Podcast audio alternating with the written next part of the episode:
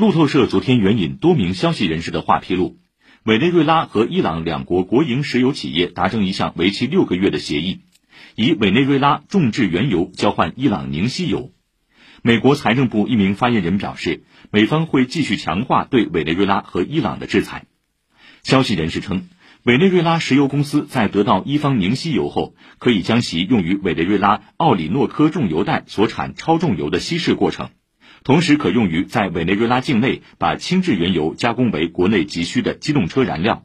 作为交换，伊朗将获得委内瑞拉出口的重油。